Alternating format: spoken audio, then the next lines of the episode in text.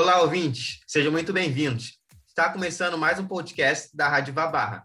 Meu nome é João Henrique Reis e aqui comigo, meu amigo José Paulo Sobral. Tudo bem, José? Tudo tranquilo, João, e muita ansiedade também. Entre 23 de julho e 8 de agosto deste ano, as Olimpíadas de Tóquio estão previstas para acontecer. Isso mesmo, José. Vale lembrar que os Jogos Olímpicos de 2020 precisaram ser adiados por conta da pandemia da Covid-19. A medida foi realizada com o objetivo de proteger a saúde dos atletas e das demais pessoas envolvidas no torneio. Apesar das dificuldades que a pandemia causou, o Comitê Olímpico Internacional propôs novidades, como a inclusão de cinco novas modalidades esportivas. As estreantes do mega evento esportivo são skate, karatê, beisebol, escalada e surf. E o tema do nosso podcast é a entrada dos novos esportes nos Jogos Olímpicos de Tóquio 2020. O objetivo do Comitê Olímpico Internacional é atrair o público jovem ligado a modalidades de aventura. A inclusão dos novos esportes promete causar uma alta repercussão midiática no torneio. Para comentar sobre as novas modalidades e seus respectivos impactos nos Jogos, vamos conversar com o jornalista e mestre em ciências da atividade física, Tiago Brandt. Tiago, quais são os principais impactos da entrada dessas modalidades para o mundo esportivo? Acredito sim que esses esportes vão alcançar uma popularidade até então inédita no mundo, porque é isso, cara. Os Jogos Olímpicos são essa vitrine, né? A cada quatro anos o mundo para para observar ah, essa celebração, né? Que são os Jogos Olímpicos.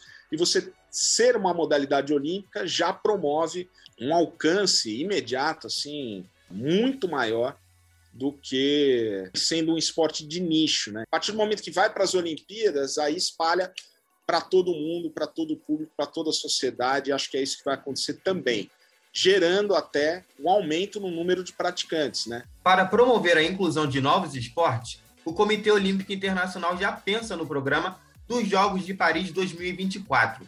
O breakdance vai ser o estreante do torneio. Tiago, você acha que a partir de agora vai ser mais comum o surgimento de novas modalidades esportivas a cada ano de Olimpíadas?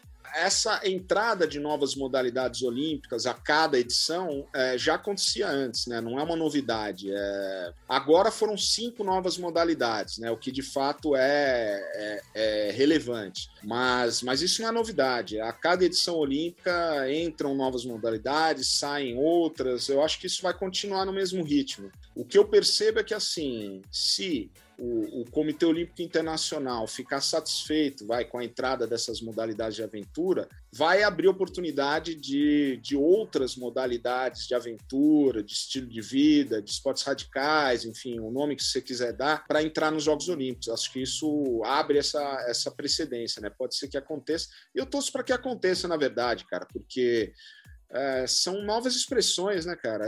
Essas modalidades estão aí para ficar, elas não vão sumir. O Brasil já garantiu 16 vagas nos novos esportes, incluindo surf e skate. O jornalista da TV Globo e especialista em esportes olímpicos, Guilherme Costa, apresenta o panorama sobre as chances de medalhas brasileiras na capital japonesa. Guilherme, em qual das novas modalidades o Brasil tem mais chances de garantir medalhas? Tem os, o surf, né, que o Brasil tem os dois primeiros colocados do ranking mundial, que é o Gabriel Medina e o Ítalo Ferreira. Em 2019, o Ítalo foi campeão e o Medina foi vice. Agora, em 2021, por enquanto, eles estão ao contrário, né? O Medina é o primeiro e o Ítalo o segundo. Então, é bem possível que o Brasil faça uma dobradinha, que se não for ouro e prata, que seja ouro e bronze, ou prata e bronze, mas acho que vai ter duas medalhas no surf masculino. E o skate, o Brasil está muito forte. Tem uma categoria no skate que é o street, né? O street feminino do Brasil está muito bem. Tem três atletas, né? No skate você pode levar três atletas em cada categoria. É, que o Brasil pode, tem três atletas entre as primeiras do ranking. A Pamela Rosa é a primeira colocada do ranking, a Raíssa Leal é a segunda e a Letícia Buffoni é a quarta. Então, assim, é, talvez seja sonha alto, mas o Brasil tem chance de fazer ouro, prata e bronze, que seria um negócio espetacular. Isso numa categoria, que é o street feminino. A gente tem o street masculino com chance, o parque masculino com chance, né, que é uma outra categoria do skate, e o parque feminino com um pouco menos de chance, mas com três atletas que vão estar classificadas. Em 2016, o Brasil conquistou 19 medalhas e teve o melhor desempenho na história dos Jogos, com direito a sete ouros na competição. Guilherme, as Olimpíadas de Tóquio é o melhor momento para o Brasil alcançar um recorde histórico no quadro de medalhas?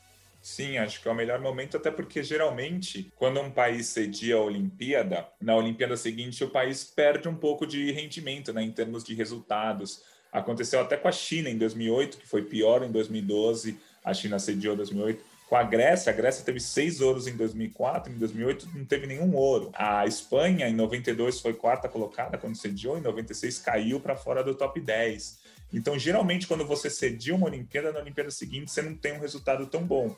E o Brasil pode ser que tenha esse resultado bom, pode ser que melhore o desempenho, muito por conta do skate e o surf, como a gente falou. Mas é a hora do Brasil conseguir bater esse recorde da Olimpíada de 2016, sim. O adiamento das Olimpíadas impactou a rotina de treinos dos atletas participantes. Um estudo da Universidade de Stanford, nos Estados Unidos, mostra que um em cada cinco atletas de alto rendimento sentiu dificuldades para se exercitar durante o período de quarentena. Mais de 256 atletas da delegação brasileira estão confirmados nas Olimpíadas. 12 vagas são para o skate e 4 para o surf, as confederações nacionais precisaram repensar a estrutura e logística das seleções devido à pandemia. O analista de comunicação e assessor de imprensa do Comitê Olímpico do Brasil, Walter França, fala as expectativas dos atletas para as Olimpíadas de Tóquio. Walter, qual vai ser o papel do Comitê Olímpico do Brasil nas Olimpíadas de Tóquio? O trabalho do comitê, basicamente, é fornecer a estrutura e a tranquilidade para que esses atletas possam desempenhar bem o seu papel, que possam se concentrar apenas no esporte, não tenham que se concentrar com nada do entorno. Os atletas brasileiros entraram na reta final de preparação para Tóquio 2020. Agora, o objetivo é focar apenas na competição. Walter, como estão as expectativas dos atletas das novas modalidades para as Olimpíadas? As entrevistas e as declarações deles, quando confirmaram a sua classificação para os Jogos Olímpicos, não deixam dúvida de que eles estão super empolgados, super motivados para representar, para carregar a nossa bandeira e para buscar a sua medalha olímpica, né? Eu, eu acho que foi um sonho que eles não imaginavam ter e isso apareceu, caiu, digamos assim, no colo deles e eles querem muito aproveitar essa oportunidade, né? Então estão se preparando, estão dando tudo de si, né, nas competições e eu tenho certeza que vão chegar lá muito motivados e focados para buscar um bom desempenho. Apesar do skate e surf serem populares no Brasil, foram quatro anos de preparação para a entrada no programa olímpico desde o anúncio em 2016. A transição contribui para que outras modalidades cheguem às Olimpíadas. Walter, como os novos esportes se adaptaram ao movimento olímpico? Rapidamente, o comitê é, entrou em contato com essas confederações, né? realizou um plano de trabalho, se mostrou disponível a receber essas modalidades, colocou à disposição a sua estrutura, seus profissionais, o seu centro de treinamento, e foi uma troca muito importante. Uma das, das preocupações do COB ao trabalhar para se tornar uma potência olímpica é exatamente dar a oportunidade para que mais modalidades cheguem nos Jogos Olímpicos e cheguem em bom nível competitivo, né? E a gente tem conseguido isso. Né? A gente vê atletas despontando em diversas modalidades, como é, vou ser injusto se citar nomes aqui, mas a gente vê modalidades que o Brasil não tinha tradição e hoje chega é, já chegou em, em, campeonatos mundiais, em grandes competições é, forte né, entre os líderes. As delegações do time Brasil seguem se preparando para os Jogos. Com a inclusão das novas modalidades esportivas, o Comitê Olímpico do Brasil espera alcançar números superiores às medalhas na Rio 2016 e conquistar grandes resultados em Tóquio 2020. Queremos agradecer aos participantes Tiago Brandt, Guilherme Costa e Walter França pela participação e desejar toda sorte ao time Brasil nas Olimpíadas de Tóquio. Obrigado e até a próxima.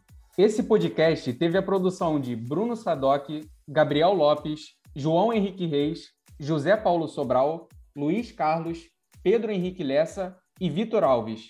Edição de Luiz Carlos. Apresentação de João Henrique Reis e José Paulo Sobral. Coordenação Rádio Uva Barra, professor Anderson Barreto. E coordenação do curso de jornalismo, professora Renata Feital. Rádio Uva Barra.